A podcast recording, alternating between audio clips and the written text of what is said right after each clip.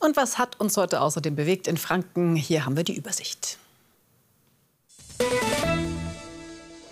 Fachmesse für Wärmepumpen.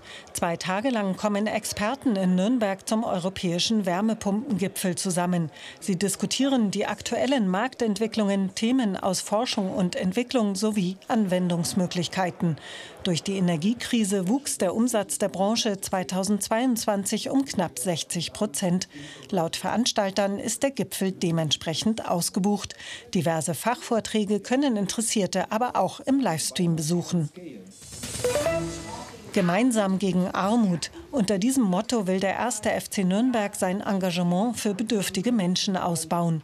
Denn in Nürnberg sei jeder zehnte Bürger auf Hilfe angewiesen, hieß es bei der Auftaktveranstaltung. Der Verein wird sich mit zahlreichen sozialen Organisationen wie der Obdachlosenhilfe, der Stadtmission oder der Caritas vernetzen. Zudem wird über die Webseite des Clubs zu Spenden aufgerufen und auch die Spieler haben ihre Unterstützung zugesagt. Erneuter Vandalismus an Würzburger Kirche. Unbekannte haben ein Friedensplakat an der Gethsemane-Kirche zerstört. Dieses war im vergangenen Jahr als Reaktion auf Schmierereien an der Fassade aufgehängt worden.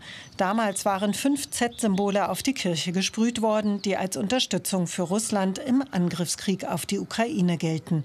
Die Gemeinde hatte daraufhin zu einem Friedensgebet aufgerufen. 30 Jahre Straße der Menschenrechte. Am 24. Oktober 1993 ist die Außenskulptur des israelischen Künstlers Dani Karawan eröffnet worden.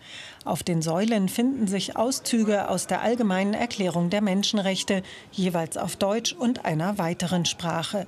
Sie sollen als Mahnmal daran erinnern, dass auch heute noch die Menschenrechte in vielen Ländern der Erde verletzt werden. Musik